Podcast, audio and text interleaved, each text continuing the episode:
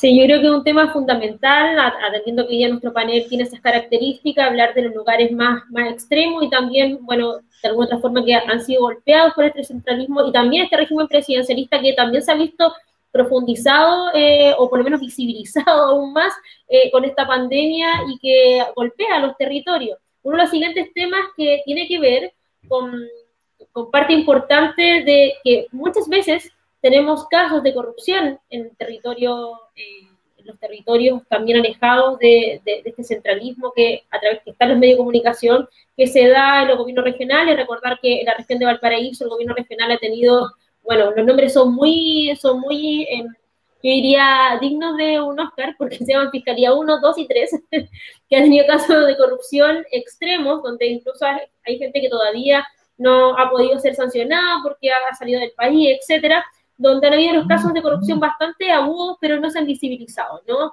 O simplemente eh, no han tenido ningún tipo, como decía, ningún tipo de sanción. Y nuestro país no está eh, exento de ello. Yo creo que gran parte también del 18 de octubre tiene que ver con esa rabia, con ese sentido de impunidad que la gente siente por parte de las grandes empresas o por lo menos también, en este caso, el 1% más rico de Chile. Y ahí tenemos el caso Penta, Sotimiche, etcétera.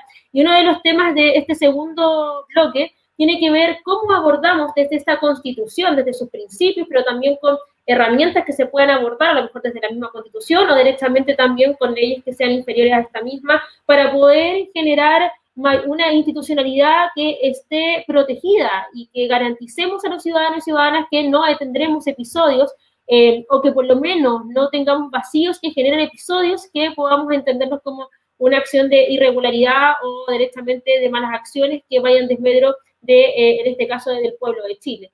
Y parto contigo ahí, Norberto, ¿cómo, ¿cómo, según tú, podemos lidiar con aquello que la gente entiende que es tan injusto y que sigue pasando?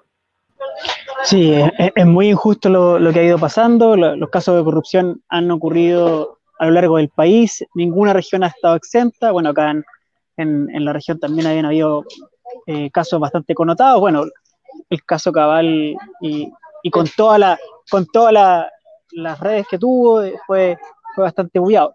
Yo creo que, que es central para la nueva constitución establecer una institucionalidad que, que, defienda al pueblo. Por eso ahí yo, yo pienso que debería existir una defensoría del pueblo eh, en la cual pueda cierto representar y, y, demandar toda esta, toda esta eh, casos de corrupción y que además, por ejemplo, pueda tener la posibilidad de, de presentar proyectos de ley, que, que, además, o sea, en su momento algo se intentó hacer en, los términos económicos y, de mercado con el CERNAC, por ejemplo, cuando se le quiso dar un poco más de, atribución al CERNAC, pero yo, yo pienso un poco más en algo, en algo, una institución que sea una defensoría del pueblo, en donde represente cuando el pueblo se le vean vulnerados los derechos fundamentales, cuando además ocurren estos casos de corrupción y también hay cosas que tienen que ver con materias de ley que, que van a ser eh, muy importantes para el próximo Parlamento posterior a que a que se, que se entregue la nueva constitución eh, y tiene que ver con, con generar ciertas penas efectivas con a estos delitos de cuello y corbata que nos han, eh, disculpa, hay un poco de, hay un poco de ruido aquí, eh, que han, eh, que han afectado tanto a, a, todos y todas. El tema de las colusiones, acá por ejemplo tenemos a, a AgroSuper, en, en, donde estuvo metida en la, en la colusión de los de los pollos, por ejemplo, y Aerosuper es una industria que permea todo el territorio, eh, con la contaminación no solo, no solo ambiental, sino que también el tema de los olores, eh, muy, muy eh, parecido a lo que pasó en, en Freirín en su momento, ¿cierto? cuando está el problema de, los chanchos. Entonces yo creo que, que ahí hay cosas que, que, deberían trabajar, sí, yo creo que la solución para eso es que hay una institución y su nombre debería ser la Defensoría del Pueblo. Gracias, Alberto. Y ahí voy contigo, Mauricio, que ahí te peinas bastante con ello, pero ¿cómo hoy día, desde la Constitución, más allá de, tener esta sensación de, impunidad que existe por todos los chilenos, y me, y me, agrego de ello, sobre todo a raíz de Ponce hace muy poco también escribí una columna de la Universidad de Chile, en la Radio Universidad de Chile, a raíz de, lo, de, de todo el historial que tiene este sujeto, ¿Cómo hoy día esta constitución garantiza que nunca más va a suceder lo que ya tenemos o lo que ya sabemos que ha pasado a lo largo de, este, incluso de la historia de la democracia? Bueno, la verdad es que en nuestro país existe una verdadera cultura institucional de impunidad respecto de lo que son los delitos graves de corrupción eh, protagonizados por altas autoridades y grandes empresarios. Y eso eh, va incluso más allá de la ley, ¿no? Porque yo por lo menos cuando he tenido que litigar estos casos yo veo, ¿no? O sea, son los mismos tribunales en los cuales yo llevo casos comunes y corrientes y que se le aplica todo el rigor de la ley, son bastante quisquillosos, pero cuando de repente tú llevas al mismo tribunal, las mismas personas, ¿no? Los mismos jueces, tú llevas a Carlos Delano, a Carlos Lavín, terminamos con clases de ética y por eh, infracciones que son mucho más reprochables, ¿no? Que las que eh, muchas veces ellos mismos fallan de una manera bastante dura.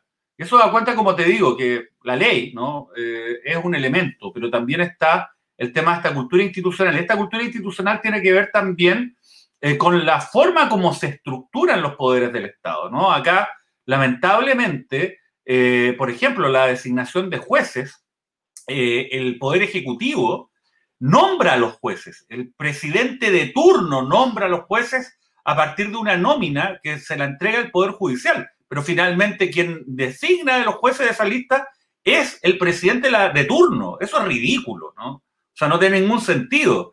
Eh, el nombramiento de los miembros de la Corte Suprema pasa por una mayoría eh, política en el Senado y previa designación ¿no? del presidente de nuevo. O sea, es una designación política. El problema es que los jueces muchas veces están atentos a eso, porque si ellos quieren subir en el escalafón, obviamente, de repente no es buen negocio tocar ciertos intereses, son más permeables a recibir el llamado, no a escuchar a ciertos abogados que se vinculan con e-, ese poder de turno, el poder político partidista. Entonces, ese también es un problema de diseño institucional. ¿no? Acá, por ejemplo, en el ámbito de la justicia debemos tener un Consejo Nacional de la Justicia que es algo equivalente a lo que ocurre en España, que es un órgano independiente autónomo del poder político y que interviene precisamente en la designación de los jueces, ¿no? Eh, para poder aislarlo de lo que es eh, precisamente eh, la dinámica de la política partidista, ¿no? Ahora, el tema también de la impunidad se vincula con este tema de que acá hay una alta concentración económica, se han creado estos grandes imperios del dinero, que finalmente, bueno, tienen hoy día en su control el Estado, esa es la verdad, ¿no? O sea, lo demás es música. Y, y eso es lo que tenemos que enfrentar y no es fácil enfrentarlo, ¿ah?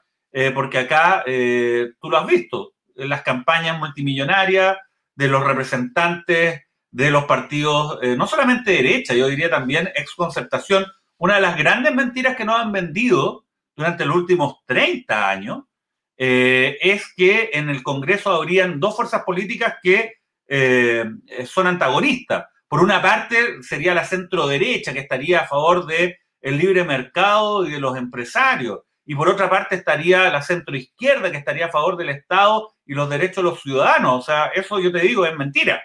Acá cuando hay proyectos de ley que son relevantes para eh, los grandes empresarios, para el gran poder económico, acá todos se alinean detrás de eso y eso es lo que ha impedido, por ejemplo, que se modifique el sistema de pensiones en Chile, ¿no?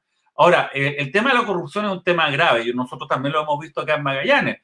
Hay una comunidad pequeña, Puerto Natal, es que una cosa increíble. O sea, la verdad que el alcalde involucrado en un conjunto de hechos de corrupción y cualquier persona que habla, incluso concejales, que hacen las denuncias ante la Contraloría, ante la Fiscalía, reciben querellas criminales ¿ah? de una verdadera eh, grupo que actúa eh, como si estuviéramos en una película de mafia, ¿no? Esa de Martin Scorsese. La verdad es realmente increíble. Por eso es que necesitamos instituciones que sean sólidas.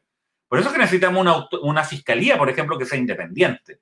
Un ministerio público que no sea simplemente eh, una institución a cargo de una persona que fue designada a partir de un acuerdo político y que cumplió la parte de su acuerdo, a vista paciencia de toda la comunidad, que era desmantelar estos casos, ¿no? Imagínate una persona como Julio Ponce Lerú, una persona que eh, se eh, obtuvo, ¿no? Sotimicho, una empresa pública, durante la dictadura, pero ojo, ¿ah?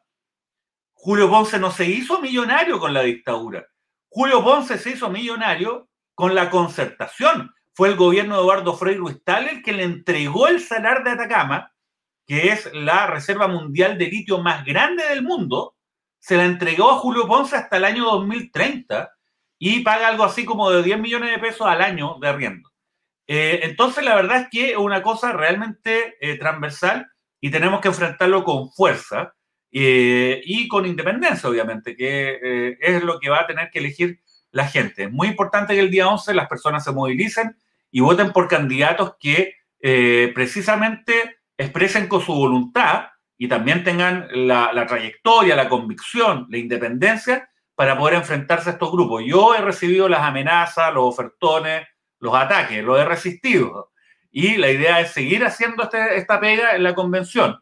Y yo creo que hay mucha gente que también va a estar en la misma postura. Así que eh, llamo a las personas que se movilicen por este cambio. Sí, bueno, ahí esperemos que siga resistiendo, Mauricio, es fundamental que todos, tanto Manuel como Alberto, sigan resistiendo a eso para poder transformar este, este, a un Chile que queremos.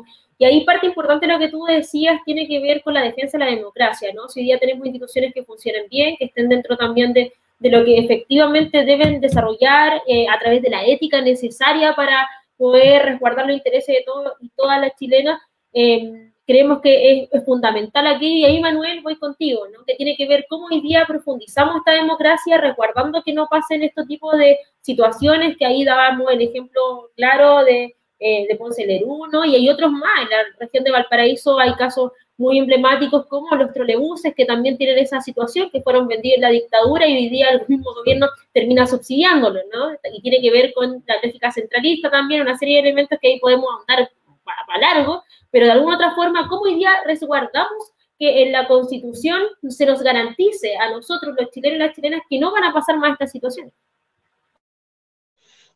Bueno, me quedo con mucho de lo que dijo Mauricio en, ese, sentido. Ahora yo voy a hablar más desde una mirada territorial, más del ciudadano común.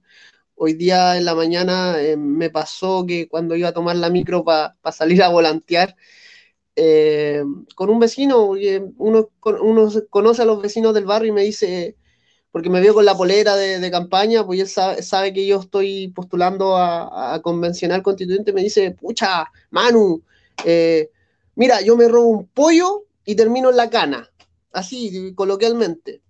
Pero esto, eh, se roban millones y millones y siguen ahí. Entonces, es, efectivamente hay, hay una, sensación de impunidad porque es así.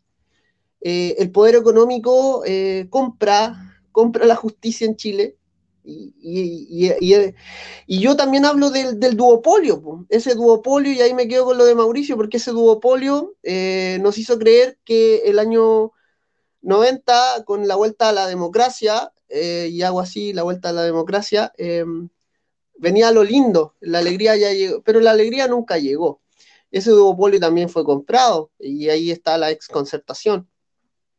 Por lo tanto, yo también abogo a que este 10 y 11 de abril eh, voten por, los que realmente quieren transformaciones y no por los que se apropian del discurso del sentido común y quieren vender la pomada. Em, yo cuando hablo de cómo, cómo podemos llegar a, cambiar y a fortalecer la democracia, bueno, uno de los, de los ejes de mi, de mi programa constituyente levantado desde el territorio es un cambio en el paradigma, pues, ya no más democracia representativa. ¿Por qué digo ya no más democracia representativa? Porque lo que pasa es lo siguiente. Nosotros, la única opción que tenemos de democracia es el voto. Y llevamos 40 años votando por individuos. Y pasa que esos individuos que gobiernan para la mayoría viven como una minoría. Por lo tanto, se provoca una total desconexión con, el ciudadano común y corriente. Y, ahí yo abogo por un, cambio a una democracia participativa y vinculante, correr el cerco hacia una democracia más directa, donde entran, por ejemplo, la Defensoría del Pueblo, donde entra, por ejemplo, el tema de, de, un Consejo de Justicia, donde entran los referéndums revocatorios, donde entran las iniciativas populares de ley, los plebiscitos que sean vinculantes, no consultivos, donde las organizaciones sociales, el ciudadano a pie, tengan la posibilidad también de tener voz y voto en las decisiones del Estado. Y, ahí yo creo que vamos a poder fortalecer esta democracia tan decadente eh, y que en cierta manera está influenciada por el modelo, por el modelo neoliberal, que, en cierta manera fomenta también el, ego, el individualismo y, muchos otros eh, antivalores, como les digo yo. Yo creo que esa es una forma que tenemos nosotros los convencionales constituyentes de, poder fortalecer esta democracia que, que, en cierta manera nos vendieron como que éramos la panacea, como que éramos los jaguares de Latinoamérica y terminamos siendo un país que escondía toda la mierda debajo de la alfombra. Y los territorios están súper, eh, vivimos tan desigual, de una manera tan desigual. O sea, yo, por ejemplo, me, tú, y tú debes saberlo, Natalia, uno recorre, por ejemplo, Viña del Mar, y, y, la gente que vive en los cerros de Viña del Mar dice, yo voy a Viña, como si Viña fuera otra ciudad. Ellos viven en Viña del Mar, pero no se sienten parte de Viña del Mar. Y eso tiene que ver con, con este clasismo, con esta sensación como que, como que viviéramos en dos países distintos y que en Santiago también sucede con las comunas del sector oriente y las comunas que viven en la periferia. Eh, hay, hay, hay tanto por cambiar en este país, pero claro, tenemos que elegir a quienes realmente quieren esas transformaciones y quieren el bien común. Y creo que esas no están ni en la derecha, ni no están en el duopolio en general. Así que eso. ya nos está quedando bien poquito por parte del programa, pero hay dos temas centrales para que ya lo vayan pensando, que tiene que ver como este mecanismo que ha sido un obstáculo constante y también salvador de muchos aspectos en razón a, este modelo económico que tiene que ver con el Tribunal Constitucional. Yo creo que está de cajón, a lo mejor la respuesta, pero me gustaría profundizarlo de cuál sería el mecanismo ¿no? que hoy día en esta nueva constitución debemos tener, que fuese distinto a un Tribunal Constitucional o que hubiese un mecanismo distinto a través de, de otra forma de ver en este proceso de la constitucionalidad o la inconstitucionalidad que tenga una determinada eh, en este caso ley discutida por el, por el Congreso, ¿es necesario, no es necesario? Yo tengo mi visión, pero me gustaría consultarle a usted y ahí voy de nuevo contigo, eh, Mauricio, y luego voy con Manuel y voy con Norberto, y luego ahí finalizamos para que ustedes puedan dar el tema libre, que siempre lo damos a todos nuestros invitados, para que ellos pongan cuál es el principio fundamental que ustedes quieren defender en esta constitución. Hay varios, ¿no? Pero decíanse por mientras o piensen cuál es el que quieren defender, a, como sea, ¿no? Dentro de esta nueva constitución. Mauricio. Bueno, la verdad es que el Tribunal Constitucional es una eh, buena idea muy mal ejecutada, eh, para ponerlo de alguna forma. Eh, hay muchas democracias consistentes que tienen tribunales constitucionales. Todas las democracias tienen un sistema de justicia constitucional que tiene por finalidad amparar, ¿no? Precisamente la vigencia de la Constitución más allá de una mayoría transitoria. Pero esto parte de una lógica, parte de una lógica que hay un amplio consenso social en esas reglas fundamentales a partir de las cuales estructuramos la manera en que se organiza una sociedad, ¿no? Y por lo tanto, tiene tanto valor la Constitución en ese sentido, como un pacto social que aúna, ¿no? A una sociedad precisamente, que entonces establecemos un mecanismo especial para resguardarlo más allá de lo que sea la acción de un Congreso de turno, un gobierno de turno, ¿no? Y esto además lo tienen que hacer personas que conozcan del tema, que sean juristas, que sean personas que eh, sepan, ¿no? De precisamente estas normas constitucionales y que además puedan operar eh, de manera autónoma. En Chile nada de eso existe. Acá tenemos un tribunal constitucional que está cuoteado políticamente por el mismo duopolio que se hablaba acá. Eh, son personas, son operadores políticos. Hay personas ahí que nunca antes habían tenido algún contacto con materias constitucionales antes de asumir como eh, miembro del Tribunal Constitucional. La misma presidenta del Tribunal Constitucional, una persona que era una funcionaria de la dictadura, después fue empleada, empleada directamente de Sebastián Piñera y Piñera la nombra porque puede hacerlo. Y ahí está de presidenta del Tribunal Constitucional. Y además protege una constitución que no, no, no deriva de un pacto social verdadero, deriva de una imposición. Entonces yo creo que, obviamente, en este contexto necesitamos una nueva constitución y necesitamos una nueva justicia constitucional. Eso involucra eliminar este Tribunal Constitucional y establecer otro sistema de justicia constitucional que yo creo que no necesitamos un tribunal especial. Yo creo que esto lo tiene que eh, eh, controlar la Corte Suprema, una Corte Suprema designada también, de una manera que no se vincule a lo que es el poder político de turno, sino a través de una entidad autónoma, ¿no? que precisamente de garantías de eh, objetividad e imparcialidad de quienes accedan a estos cargos, como ocurre en otros lugares del mundo.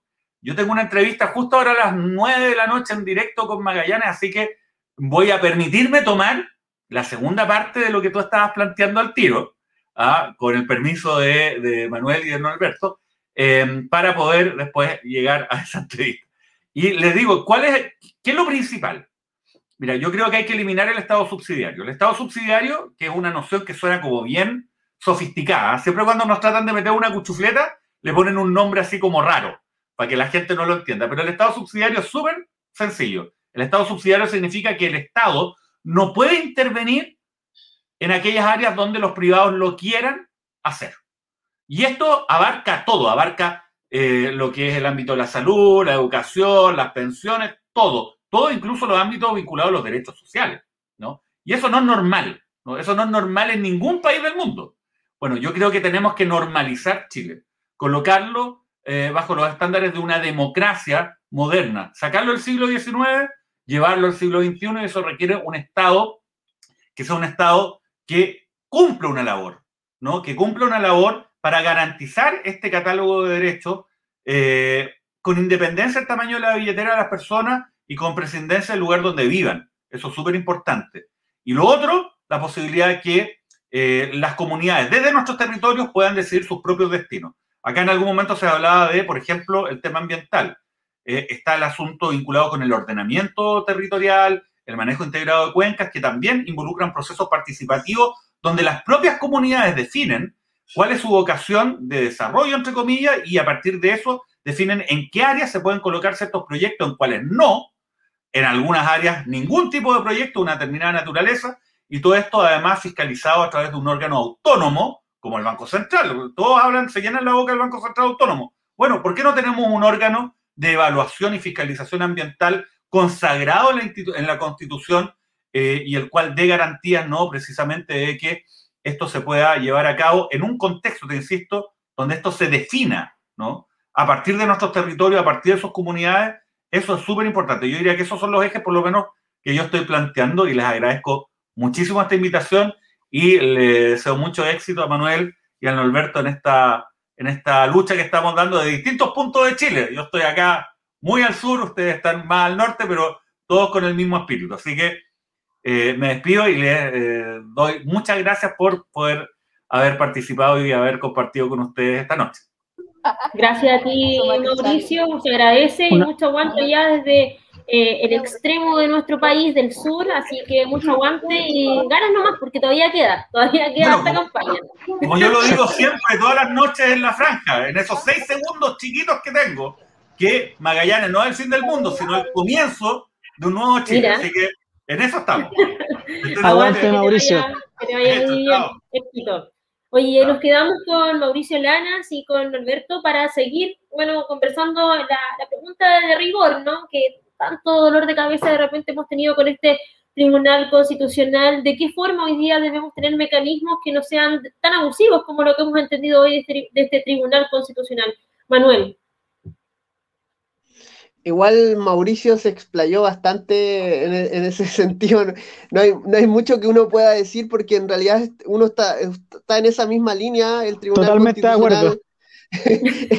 bueno, él, es un jurista, así que en ese sentido eh, se peina con, con, ese tema, pero, pero efectivamente el Tribunal Constitucional es un ente obsoleto y, y que eh, da cuenta y representa ese poder político, económico, ese consenso elitario que, se ha encargado de, transformarnos en, zombies y, hacernos partícipes de este modelo que, al final eh, nos ve como mano de obra barata y como producción y, ellos llenarse los bolsillos.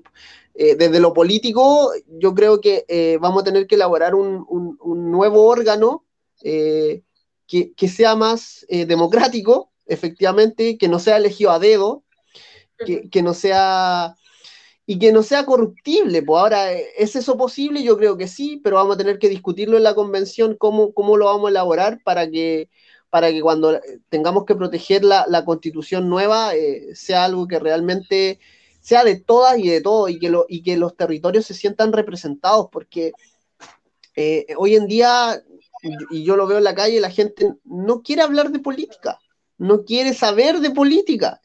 Y, es raro porque eh, tiene que ver con, cómo nos han, no han educado, en cómo nos han hecho crecer como sociedad, como que la política fuera algo malo, cuando en realidad el, problema no, fue, no es la política, es la clase política que, ha, gobernado. Y ahí estamos los que queremos eh, un poco crear estos puentes de, diálogo entre la institucionalidad y los territorios, que son necesarios porque yo creo en la institucionalidad, más allá de que yo, yo tenga una conexión territorial, creo que es importante. Ahora, creo que debemos trabajar en conjunto quienes están en la institucionalidad con los territorios y ahí voy a abogar por eso.